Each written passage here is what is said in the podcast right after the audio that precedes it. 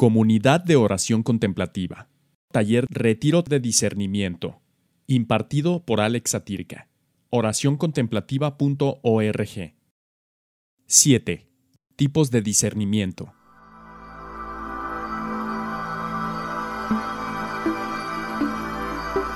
Buenas tardes, hermanos hermanas. Bienvenidas, bienvenidos a nuestra siguiente charla de este itinerario de compartir el discernimiento, nuestro retiro taller. Ahora vamos a escuchar, a dar un paso más. Partimos de un marco teórico y ahora vamos a tratar de seguir aterrizando como lo hicimos en la eh, charla anterior. Como siempre, iniciamos nuestro espacio de compartir invocando al Dios que nos guía y que nos da la vida, en el nombre del Padre, del Hijo y del Espíritu Santo. Padre bueno, te damos gracias por tanto bien recibido, por la oportunidad de conocerte y de seguirte conociendo. Te pedimos lo principal que es el don de tu Espíritu, que abre nuestros corazones y nuestro entendimiento para captar tu presencia y las palabras de vida que nos transmites. Que tu Espíritu nos ayude a ayudarnos mutuamente en el camino del discernimiento.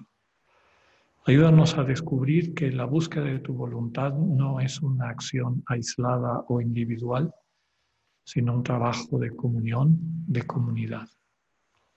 Todo te lo pedimos a través de aquel que nos mostró el camino al llamar a los primeros discípulos y discípulas, el que constituyó la iglesia que somos nosotros, Jesucristo nuestro Señor. Amén. Les comentaba que ahora queremos dar un paso más, incorporar un elemento más del discernimiento y ahora será abrirnos los procesos de discernimiento que no son individuales. Hasta ahora, básicamente hemos hablado del discernimiento individual, mi discernimiento. Yo voy buscando ante Dios su voluntad. Puede venir la pregunta, ¿será que podamos hacer un discernimiento compartido? Y eso es lo que vamos a tratar de ver ahorita. Los distintos tipos de discernimiento y cómo vivirlos. Eh, déjenme rápidamente buscar el material porque debe estar por acá. École. Muy bien.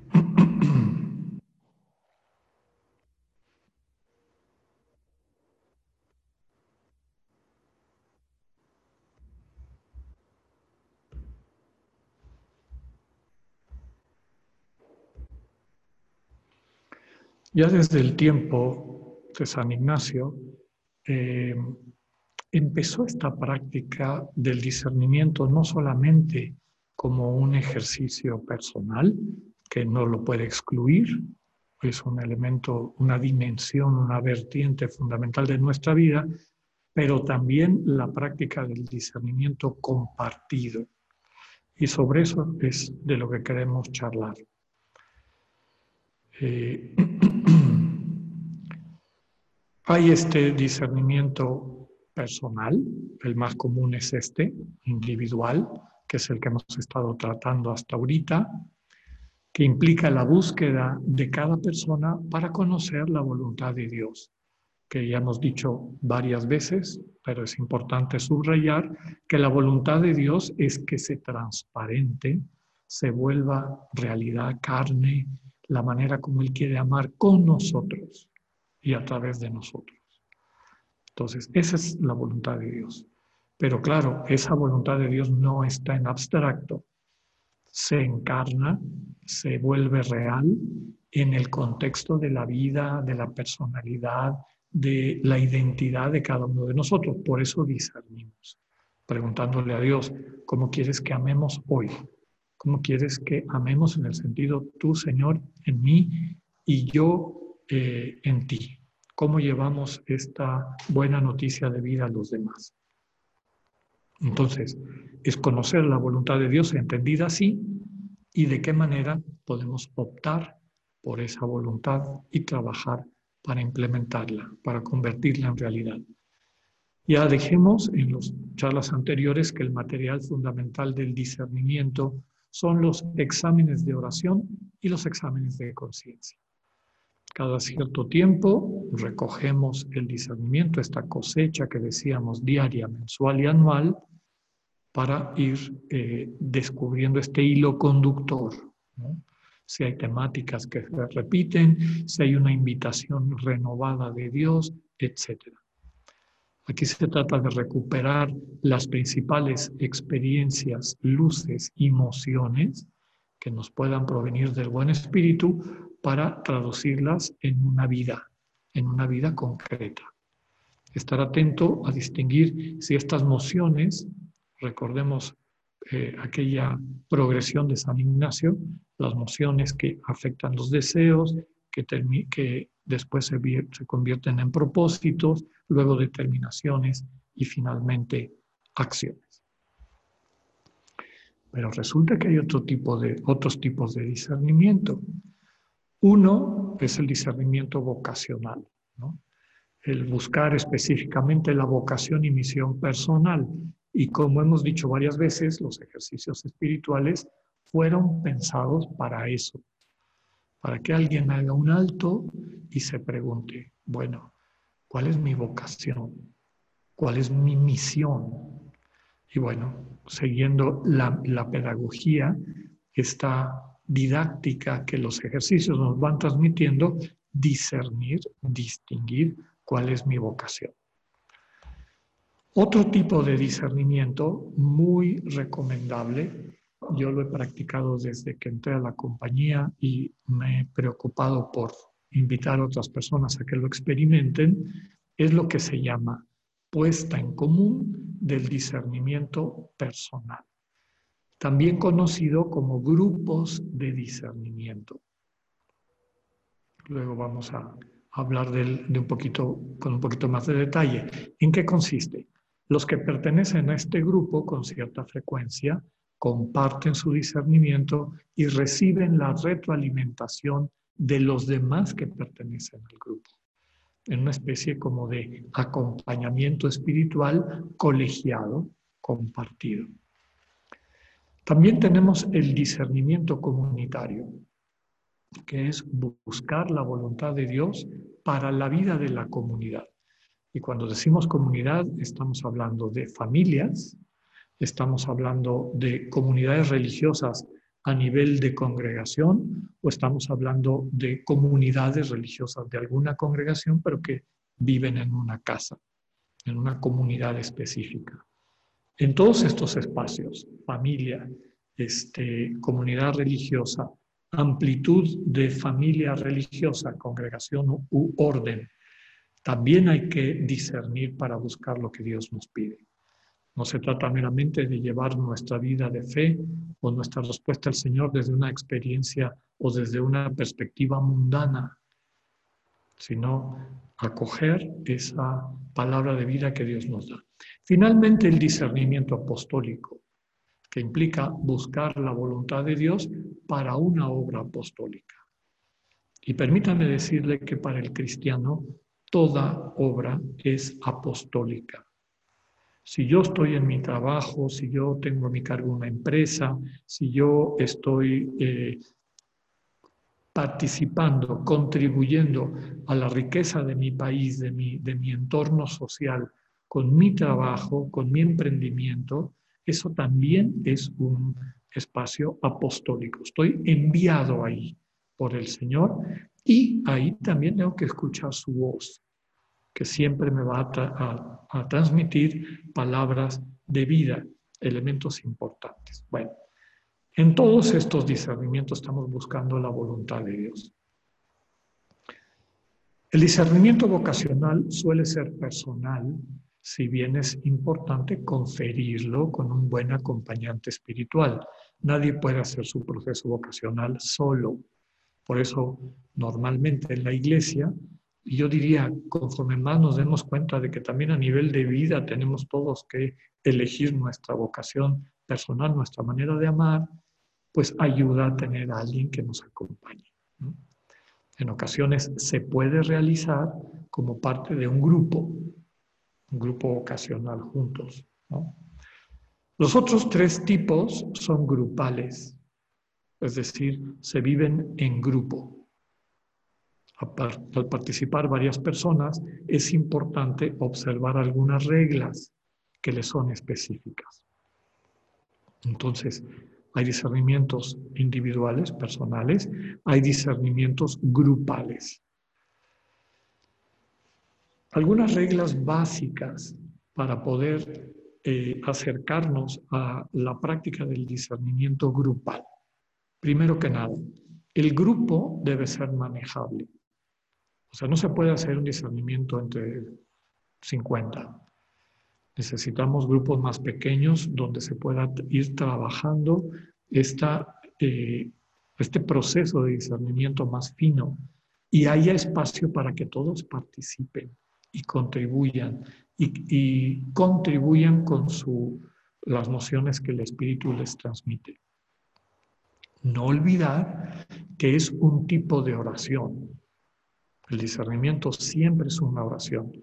Ya hemos dicho varias veces que oración es diálogo con Dios. La oración no es ventanilla de, peticiones y de quejas. Es un espacio donde nos abrimos a este diálogo amoroso con quien nos busca para darnos vida. Entonces, estos tipos de discernimiento compartido, comunitario, son una oración, una oración compartida por todos los que participan hay que acercarse a Él con la debida reverencia y apertura al misterio. Cuando digo apertura, no llego yo con mis prejuicios, sino voy a ver qué es lo que se toca, voy a estar abierto a lo que se me presenta y después eh, voy a abrir mi corazón a la comunicación de Dios, que muchas veces me puede sorprender. Todos los participantes deben estar convencidos del proceso y comprometerse, de tal manera que lo lleven a buen término. Si alguien no está convencido, ay, lo haré, no lo haré, ¿cómo será? No funciona. Necesitan estar todos convencidos y todos comprometidos para que un discernimiento comunitario sea posible.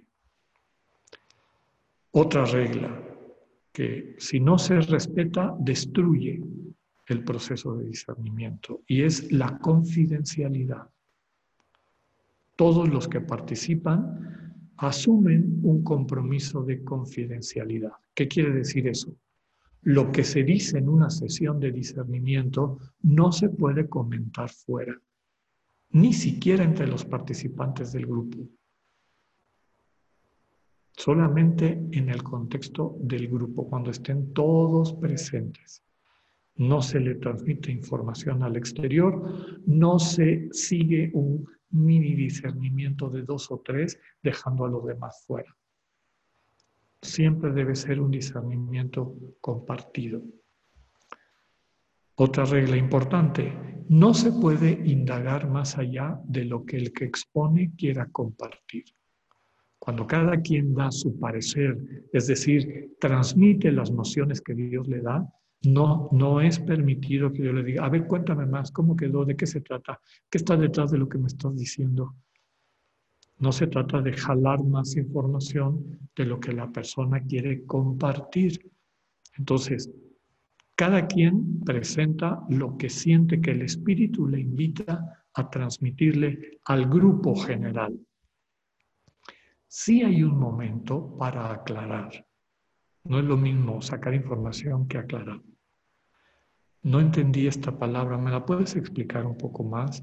¿O me puedes contar de qué se trata esto que me estás diciendo? Eh, ese tipo de preguntas sí se pueden hacer, sabiendo, como les pongo al final de ese párrafo, que el expositor está en su derecho de responder o no.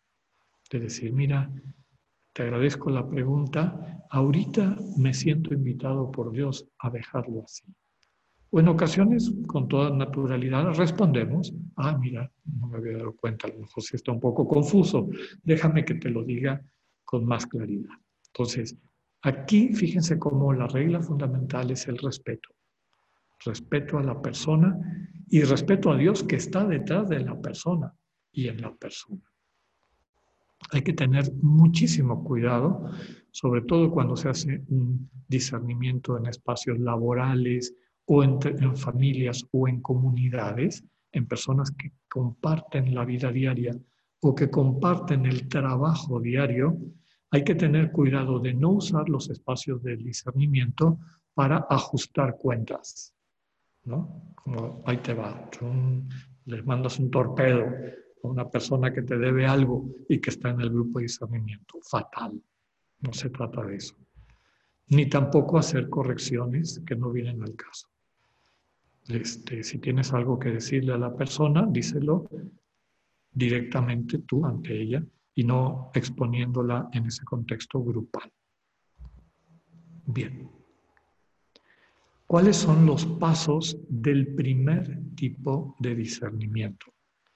¿Se acuerdan que les decía que es la puesta en común del discernimiento personal? ¿Cómo funcionan estos grupos? Normalmente nacen de un grupo de personas que tuvieron una experiencia de Dios compartida. Puede ser que hicieron ejercicios juntos o puede ser que pasaron un periodo de formación juntos o que eh, participaron en alguna obra apostólica o laboral juntos y deciden formar un grupo. En mi caso, por ejemplo, hasta hace poco, yo llevo más o menos 20 años, un poquito más, 22 años, en un grupo de jesuitas. Somos puros jesuitas, más o menos de la misma edad, más o menos con la formación. Entonces, nos conocemos y es un grupo muy rico en el cual cuando pongo en común y todos ponemos en común nuestro discernimiento, recibo una retroalimentación muy valiosa, una comunicación de Dios a través de cada uno de estos hermanos. También hace tiempo que, no me acuerdo cuántos años son ya, pero deben ser como 10, algo así, un poquito más, eh, en un grupo en la Ibero de México, de la Ciudad de México, que surgió de unos ejercicios. Entonces, también nos vemos con una cierta frecuencia, cada quien va exponiendo su discernimiento y tiene su propia riqueza. Porque a diferencia del, grupo donde estamos puros jesuitas, aquí también hay laicos y laicas. Y, cada, y es una sensibilidad muy distinta. Y recibo una retroalimentación que me da mucha vida también ahí. Y finalmente, hasta hace una semana, estaba en un grupo de discernimiento formativo, donde los que participaban eran eh, un sacerdote, yo y el que en un grupo, y el otro acompañante en la comunidad en la que yo estaba con el otro grupo, y los jesuitas jóvenes en formación, que estaban estudiando teología. Entonces, ahí, en esa práctica, van aprendiendo el arte del discernimiento puesto en común, de tal manera que luego lo puedan aplicar en su vida y enseñar a otras personas. Y no es de sorprenderse que ahí recibía yo de los jóvenes unas retroalimentaciones maravillosas, unos regalos y unas, unos consejos, porque todos nosotros tenemos puntos ciegos. Todos tenemos sensibilidades distintas. Y a veces nuestra propia fragilidad o estas como, como incapacidades naturales, no necesariamente negativas, que tenemos, no permiten que la palabra de vida completa de Dios llegue a través de una sola persona. Entonces, al tener varios canales, como que la totalidad de esa retroalimentación, de, esa, de ese acompañamiento, de esa conducción se puede dar. Bueno, entonces, son grupos que nacen así como les dije. Ojalá que en nuestro contexto eh, de estos talleres, dentro de la comunidad de oración contemplativa, vayan surgiendo grupos de discernimiento, donde nos podamos dar mutuamente este acompañamiento eh, compartido. Todos nos ayudamos. No tiene que ser el padrecito o la madrecita o el monjito y la monjita. Vamos a ver eso con mayor detalle en la tarde en el tema del acompañamiento espiritual, pero ahorita se los adelanto. ¿Qué se hace cada vez que se reúne este grupo? Bueno, primero se decide una secuencia. Si somos seis, si somos siete, si somos cuatro, si somos ocho, ¿en qué secuencia? ¿Quién va a presentar, es decir, a poner en común su discernimiento? Es decir, se lo va a contar a los demás en, el sentido de lo que hemos visto, qué luces ha tenido, qué emociones ha tenido, qué dudas tiene, qué desolaciones ha tenido, etc. Se los va a contar al grupo. Y en un espíritu de oración, el grupo le retroalimenta que se sienten invitados por el Señor a comentarle a la persona que ha compartido su discernimiento. Por eso les digo que es una especie de acompañamiento compartido. Bueno, ahora sí vamos a entrar a los pasos. Para prepararse, quien va a poner en común su discernimiento recoge el material que tiene, su diario espiritual, etcétera, o los resúmenes que ya puede haber hecho mensuales o el resumen anual que vienen de su diario, de sus exámenes de oración, exámenes de conciencia, y todo el ambiente es de un espíritu de oración y de búsqueda sincera de encontrar la voluntad de Dios. Los pasos normales de un grupo de discernimiento son cuando empieza la sesión, llamémosle así, siempre empezamos con una oración que prepara la persona que va a poner en común, con toda libertad. Si quiere hacerla espontánea, si quiere usar un texto bíblico, si quiere poner un canto, si quiere poner una imagen, si quiere poner un poema, cada quien elige la manera como va a iniciar la oración invocando a Dios, perdón, el, encuentro invocando a Dios en oración. Segundo, se delimita el tiempo que se expondrá. Es decir, le cuento a los demás qué tiempo de mi vida les voy a compartir. Esto que les voy a compartir es desde noviembre del año pasado hasta ahorita. O esto que les voy a compartir es desde que empezó la pandemia en marzo hasta ahorita como para que la gente se ubique de qué tiempo estamos hablando. Entonces, se delimita y se les dice qué tiempo es el que voy a compartir. Tercero, ¿cuál es la tónica principal de este tiempo? Claro, si son tres meses, puedo haber pasado por muchas cosas, pero ¿cuál es la más común, la que ha prevalecido y sobre todo en cuál me encuentro ahorita? ¿Estoy en consolación? ¿Estoy en desolación o estoy en un tiempo tranquilo? Es decir, ni consolación ni desolación. Entonces, esto es importante por todo lo que hemos visto en las charlas anteriores, ver dónde está la persona. Si está desolada, pues ya voy a entender la manera como me está presentando las cosas. Si está consolada también. Si está en tiempo tranquilo, tiene su repercusión también. Cuarto paso, le cuento a la gente los eventos principales de ese tiempo para que sepan en qué estado. Normalmente las gentes que participamos en, un grupo de discernimiento no vivimos juntos ni trabajamos juntos. Entonces, bueno, desde marzo hasta ahorita yo he hecho esto y esto y esto y esto y han pasado. Entonces, los que me están oyendo ubican mi contexto. ¿Qué me pasó? ¿Qué se desarrolló en mi vida? Entonces, cuarto paso, eventos principales de este tiempo. Quinto paso, comparto las mociones principales. Puedo poner luces también, porque muchas veces las luces iluminan para que entendamos las mociones. Pero fundamentalmente la retroalimentación viene a las mociones, es decir, a qué me está invitando Dios y cómo he respondido cuáles son las nociones principales que he sentido en este tiempo que les estoy compartiendo y qué seguimiento les he dado. ¿Le he hecho caso a Dios? ¿No le he hecho caso a Dios? ¿Cómo lo he hecho? ¿Si me siento a gusto? En fin.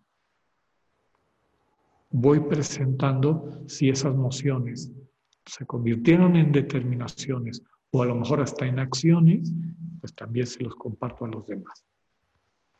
Sexto, ¿qué trampas he descubierto? Algunos le llaman a esto tretas. ¿Qué engaños del mal espíritu siento que he descubierto o que he padecido? Caí redondito en este tiempo. Y se los cuento también a los demás. Yo creo que aquí no me fue muy bien. Aquí el mal espíritu puede ser que me haya engañado. Siento que aquí hay una trampa que una y otra vez, no sé si por mi natural o por mi propia fragilidad o, mi constitución de carácter y temperamento, aquí como que por aquí se me meten problemas muchas veces. Entonces, sexto, compartir es alrededor de estas trampas del mal espíritu que yo percibo haber tenido en mi vida. Con eso termina lo que el que pone en común comparte. Y ya que termina de compartir, hay una ronda de preguntas. Todos los y las participantes del grupo, si quieren, más obligatorio, si alguien tiene una duda, una pregunta, se la puede hacer. Oye, no entendí tal cosa. O la vez pasada nos dijiste tal situación. ¿Tú crees que están unidas? Bueno, y la persona responde con toda libertad.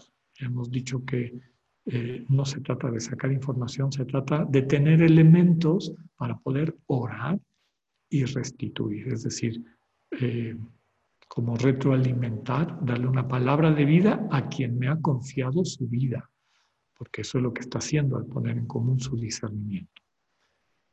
Después de que terminan las preguntas, hay un momento de silencio, no tiene que ser con solemnidad, es decir, ahorita empieza el momento de silencio. Muchos de nosotros, desde que termina la otra persona, si no hay preguntas, pues ya entramos en un espíritu como de recogimiento, a ver qué me nace compartirle al hermano o a la hermana, a qué me siento invitado a transmitirle como una palabra de vida. Por eso necesitamos un tiempo, no de bote pronto, lo primero que se me ocurre, ¿no?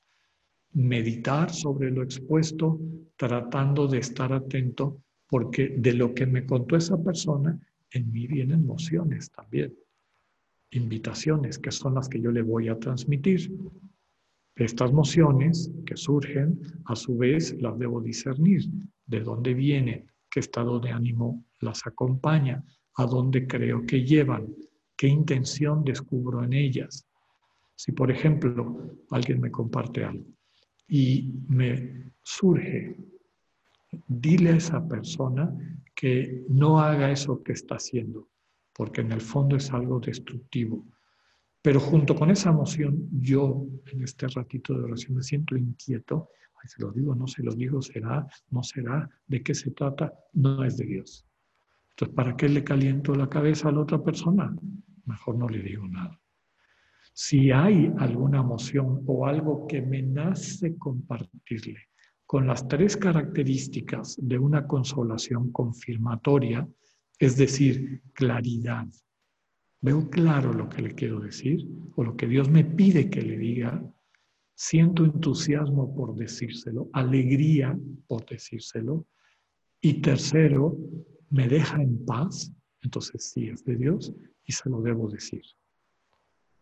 Bueno, después de este tiempo de oración, el noveno paso es compartir las emociones, las palabras de vida que Dios le ha dado a cada uno de los participantes de cara a la materia que compartió el que puso en común su discernimiento.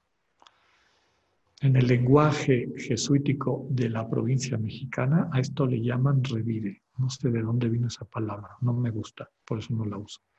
Ustedes díganle como les dé la gana, pero es una retroalimentación.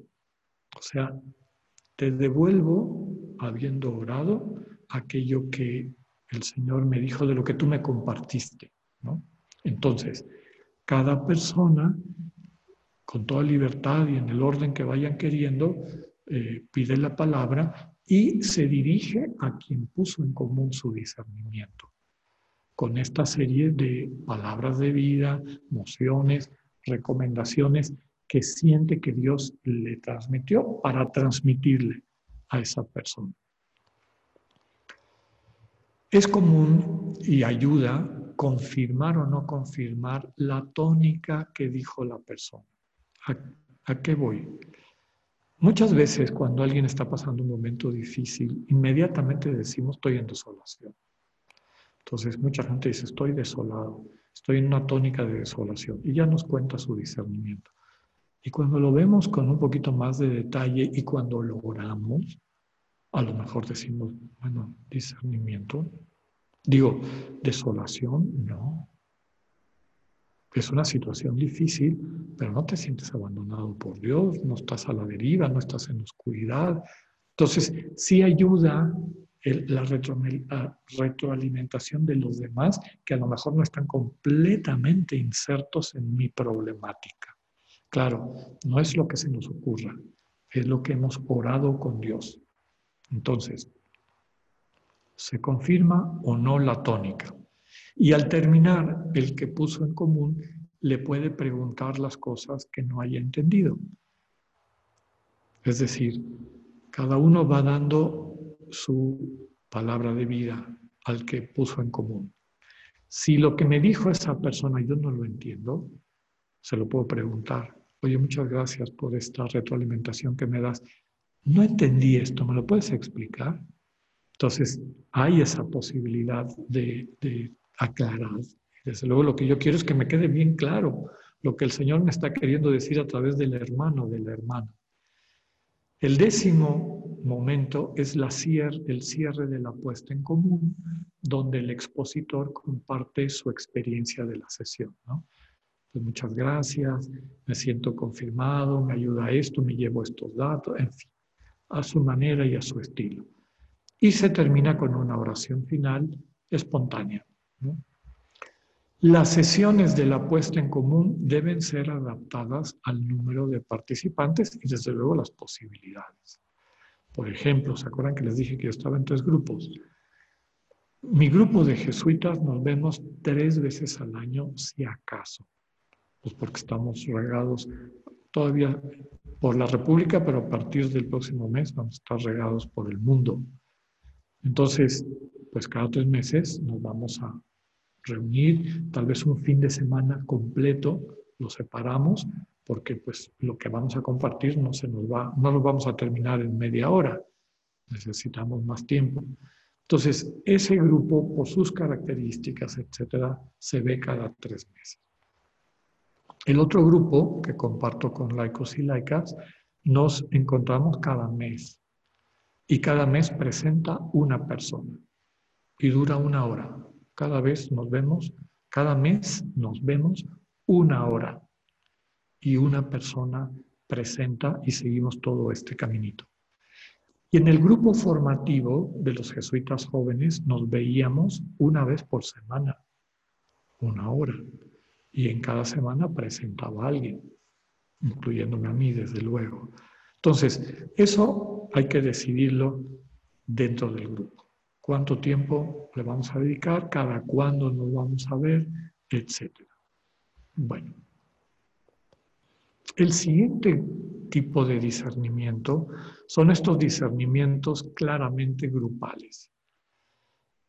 No solamente es un grupo que retroalimenta el discernimiento de una persona, que es lo que acabamos de describir, sino es un grupo que discierne algo de todo el grupo, ya sea la vida compartida en una familia, en una comunidad religiosa, o el trabajo en un discernimiento apostólico o de obra apostólica.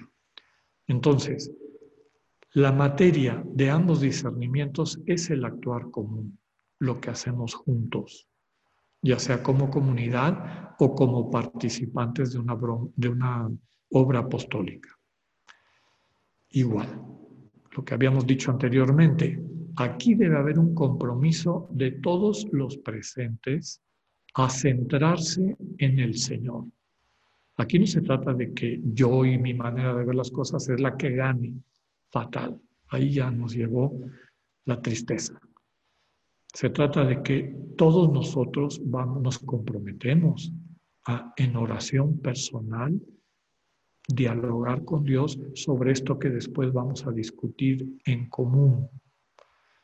Y lo que queremos es sentir su voluntad para compartirla con los demás y eventualmente alcanzar la unanimidad. Es decir, que seamos una sola alma, sintamos juntos. Es decir, finalmente encontramos lo que Dios nos pide a todos como grupo, no lo que le pide al jefe o lo que le pide el que habla más o lo que le pide al que es más violento. Lo que todos vamos descubriendo como compartido, como común. Y eso solamente se alcanza si todos están en diálogo permanente con Dios. ¿Tú qué quieres, Señor? De esto que vamos a decidir, ¿tú qué quieres? Dame luz, muéstramelo. Por eso les subrayo aquí, no se trata de imponer o llevar adelante mi punto de vista o opinión, sino de buscar lo que Dios quiere. Entre todos, primer paso, se delimita la materia de discernimiento. Es decir, ¿qué se está tratando de decidir desde la voluntad de Dios? Porque pues, eh, no podemos decidirlo absolutamente todo, pero sí hay cosas importantes que tenemos que decidir. Ejemplos, un discernimiento comunitario. Hasta hace poco yo era superior en una comunidad de estudiantes jesuitas. De cara a lo de la pandemia, cuando empezó el confinamiento, como comunidad, nosotros sí nos podemos encerrar en esta casa, no nos falta nada tenemos plata para ir a comprar comida, este, tenemos dos o tres personas saludables, jóvenes que pueden ir a traernos la comida, etc. Pero ¿cómo está nuestro barrio? Que es un barrio pobre. Hay mucha gente que tiene que salir todos los días a buscar comida. Y hay gente en ese barrio que no tiene la edad ni las condiciones para correr ese riesgo. Entonces, la gran pregunta a todos los que estábamos en la comunidad es, ¿qué vamos a hacer como comunidad? ¿Cómo podemos acompañar a nuestros vecinos de este barrio en el que vivimos? No vivimos en otro lugar. Aquí, aquí, ¿qué podemos hacer? Y una vez que se presentó, eso es lo que vamos a decidir. ¿Ok? Una semana para orar. Y cada uno en su espacio de encuentro con el Señor, le preguntaba, Señor, ¿qué quieres que hagamos? ¿Qué podemos hacer en nuestro barrio y para nuestro barrio?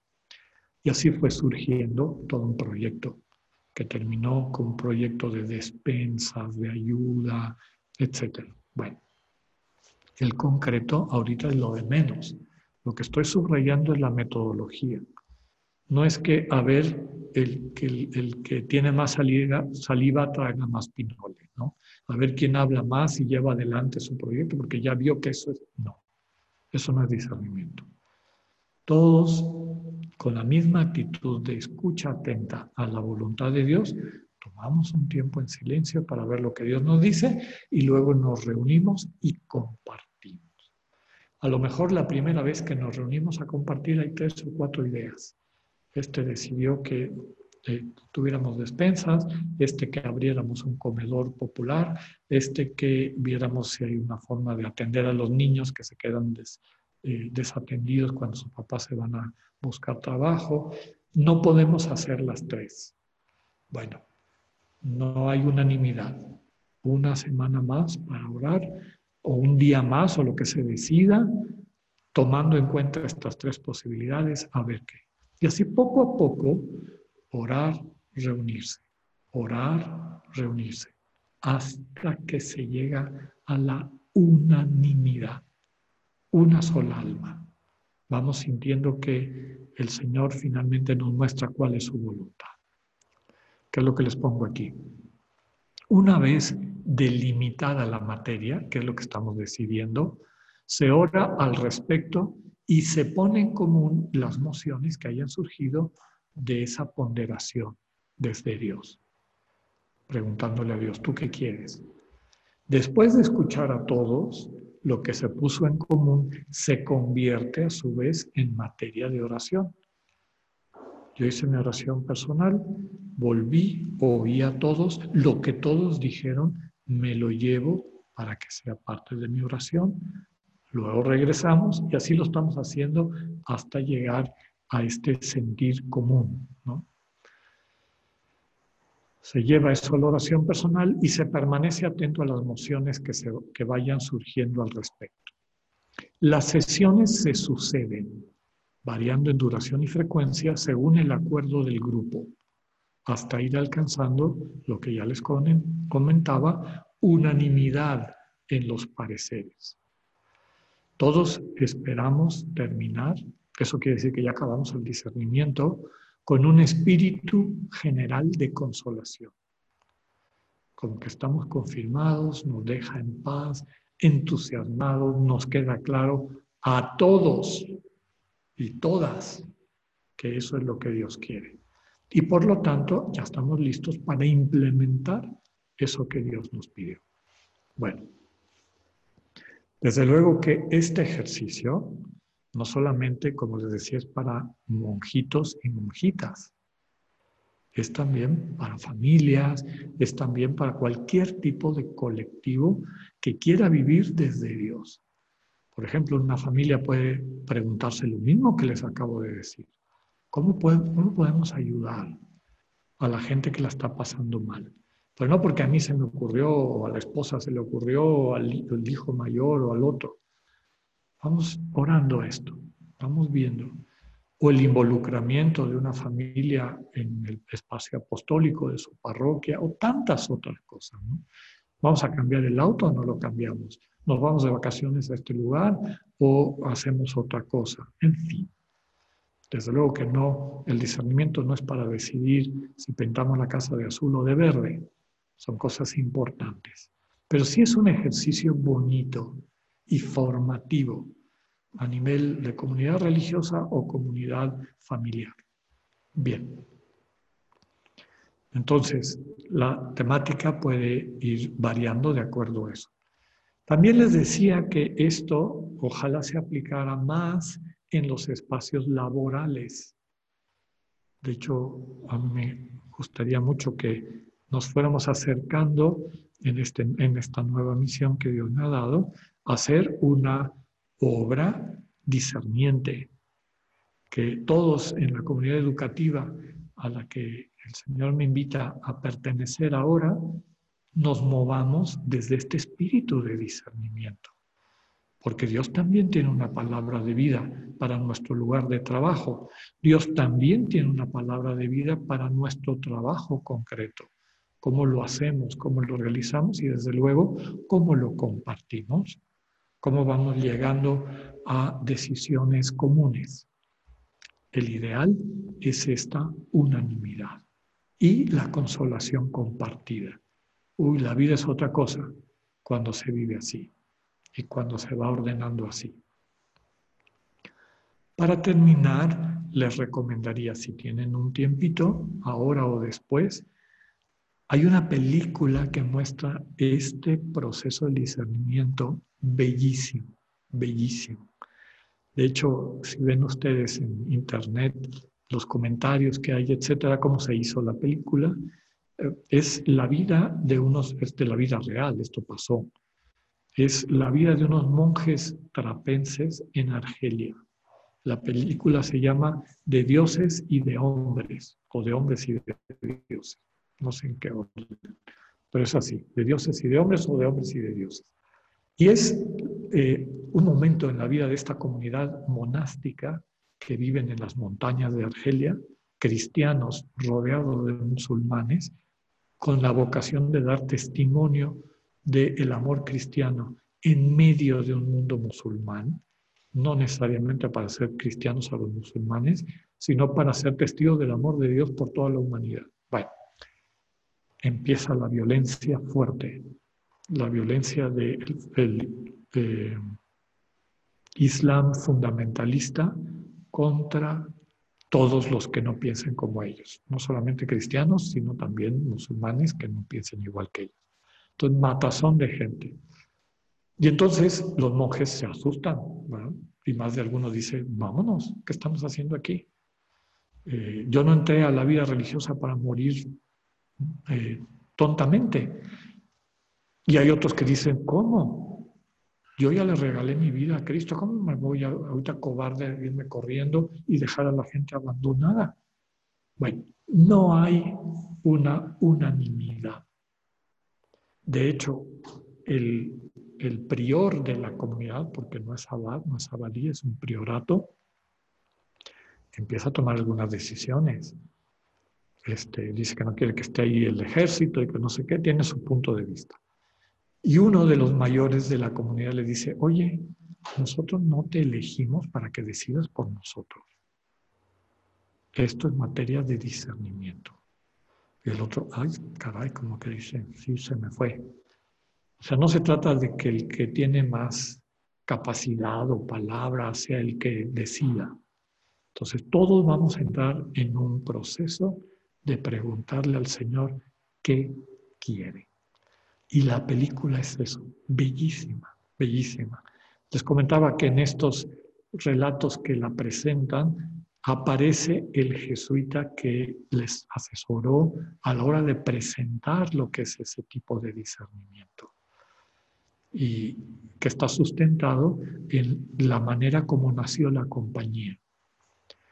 Cuando San Ignacio y los primeros compañeros, todavía no había compañía de Jesús, llegan a Roma y se ponen en las manos del Papa y le ofrecen, estamos aquí para que nos mande usted a donde quiera, surge la pregunta, ¿y si el Papa mañana nos da destinos a todos?